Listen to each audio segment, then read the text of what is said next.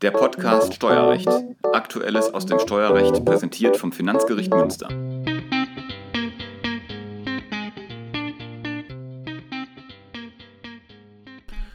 Ich begrüße Sie zu einem neuen Podcast Steuerrecht des Finanzgerichts Münster. Heute habe ich wieder mal Frau Dr. Bernadette May aus dem dritten Senat bei mir. Hallo, Frau May. Hallo, Herr Anders. Wir wollen heute ein Urteil aus Ihrem Senat, vom dritten Senat, vom 24.11.2022 äh, besprechen und äh, Sie waren da Berichterstatterin. Im Kern streiten die Beteiligten über die Bedarfsbewertung eines hälftigen Miteigentumsanteils an einem bebauten Grundstück. Streitig war die Frage, ob der Kläger auf Gutachtenbasis für den hälftigen Miteigentumsanteil weniger als die Hälfte des Verkehrswertes des gesamten bebauten Grundstücks ansetzen konnte. Können Sie uns bitte einmal kurz den Sachverhalt schildern? Gerne. Die Beteiligten stritten über eine Bedarfsbewertung für Erbschaftssteuerzwecke. Der Bewertungsstichtag lag im Jahr 2019.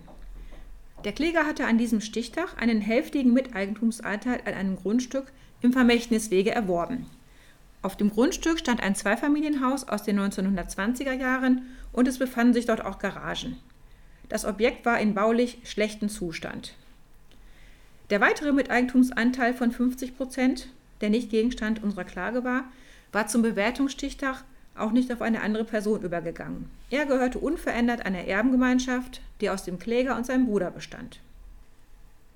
Ziel der vorliegenden Klage war es jetzt, auf der Grundlage eines Gutachtens nach 198 des Bewertungsgesetzes für den vom Kläger erworbenen heftigen Miteigentumsanteil einen sogenannten niedrigeren gemeinen Wert nachzuweisen, also einen Wert, der unterhalb des vom beklagten Finanzamt im typisierten Bewertungsverfahren festgestellten Wertes lag.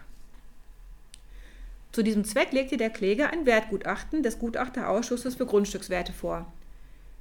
Der Beklagte folgte diesem Gutachten teilweise, nämlich soweit, als es um den niedrigeren Gemeinwert des gesamten Grundstücks ging. Dementsprechend stellte er den Grundbesitzwert für das ganze Grundstück auf 150.000 Euro fest. Das war auch der Betrag, den der Gutachterausschuss hierfür ermittelt hatte. Den Wert des übertragenen Anteils am Grundbesitz stellte der Beklagte auf die Hälfte dieses Betrages, also auf 75.000 Euro fest. Allerdings hatte der Gutachterausschuss im Streitfall den erworbenen Miteigentumsanteil als solchen auch bewertet.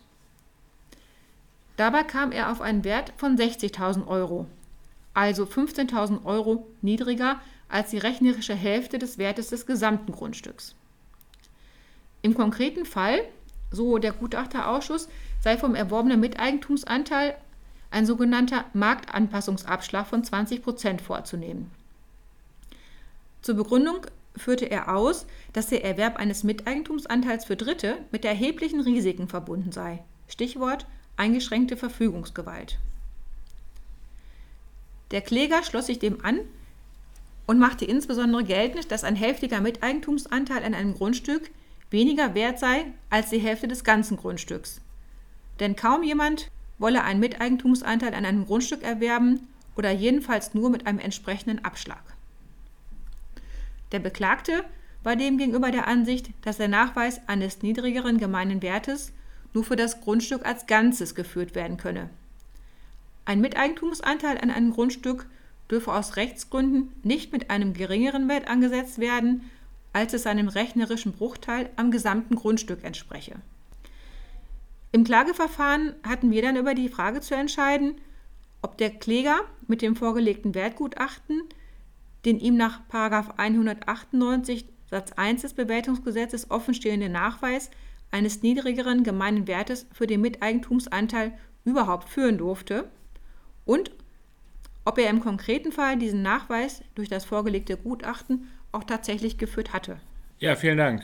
Das Problem ist für mich durchaus gut nachvollziehbar. Also ich persönlich würde für den hälftigen Miteigentumsanteil an einem bebauten Grundstück nach Möglichkeit auch weniger zahlen wollen als die Hälfte des Verkehrswertes für das gesamte Grundstück, wenn die andere Hälfte des Grundstücks einer Erbengemeinschaft gehört. Schließlich müsste ich mich ja dann bei sämtlichen Maßnahmen später der Verwaltung immer mit dieser Erbengemeinschaft auseinandersetzen, ähm, was äh, sicherlich wertbeeinträchtigend sein dürfte. Wie haben Sie entschieden?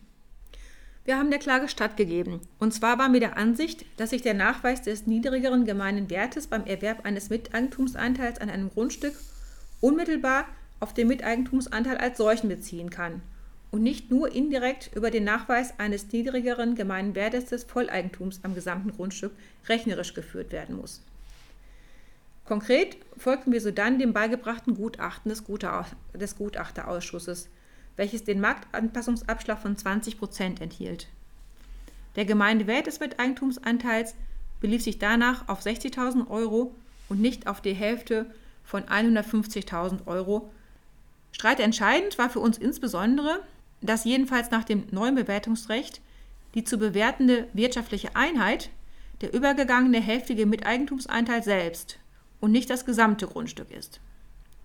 Der Nachweis des niedrigeren gemeinen Wertes steht dem Steuerpflichtigen dementsprechend für diesen Anteil offen.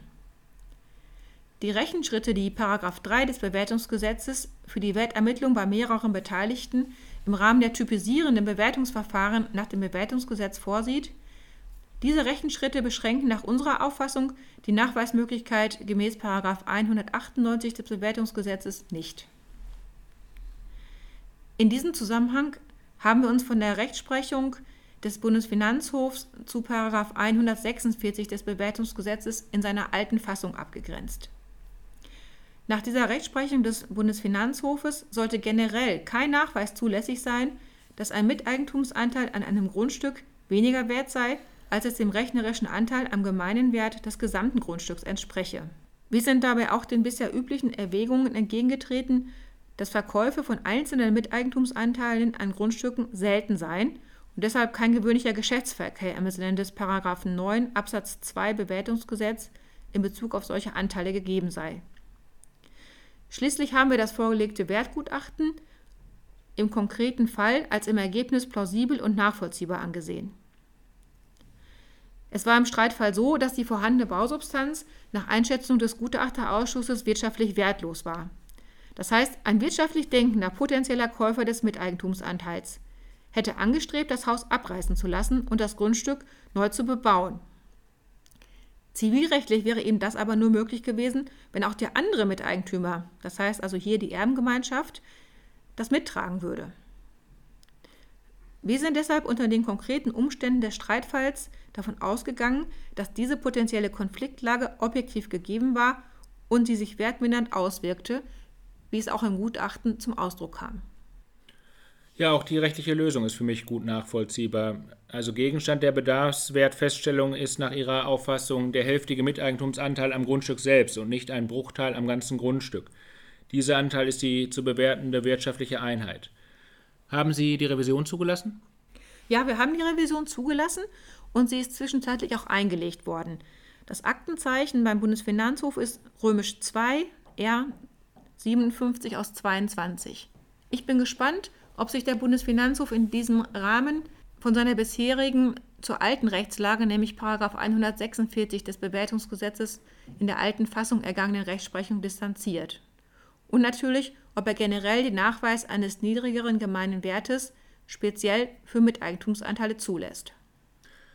Ja, vielen Dank, Frau May. Und das war es dann auch schon wieder mit dem Podcast für diesen Monat. Das Urteil des Dritten Senates vom 24. November 2022 ist unter dem Aktenzeichen 3K 1201-21 im Volltext über die Homepage des Finanzgerichts Münster abrufbar.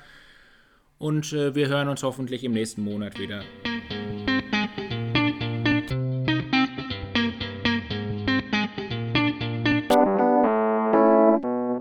Das war der Podcast Steuerrecht. Aktuelles aus dem Steuerrecht präsentiert vom Finanzgericht Münster.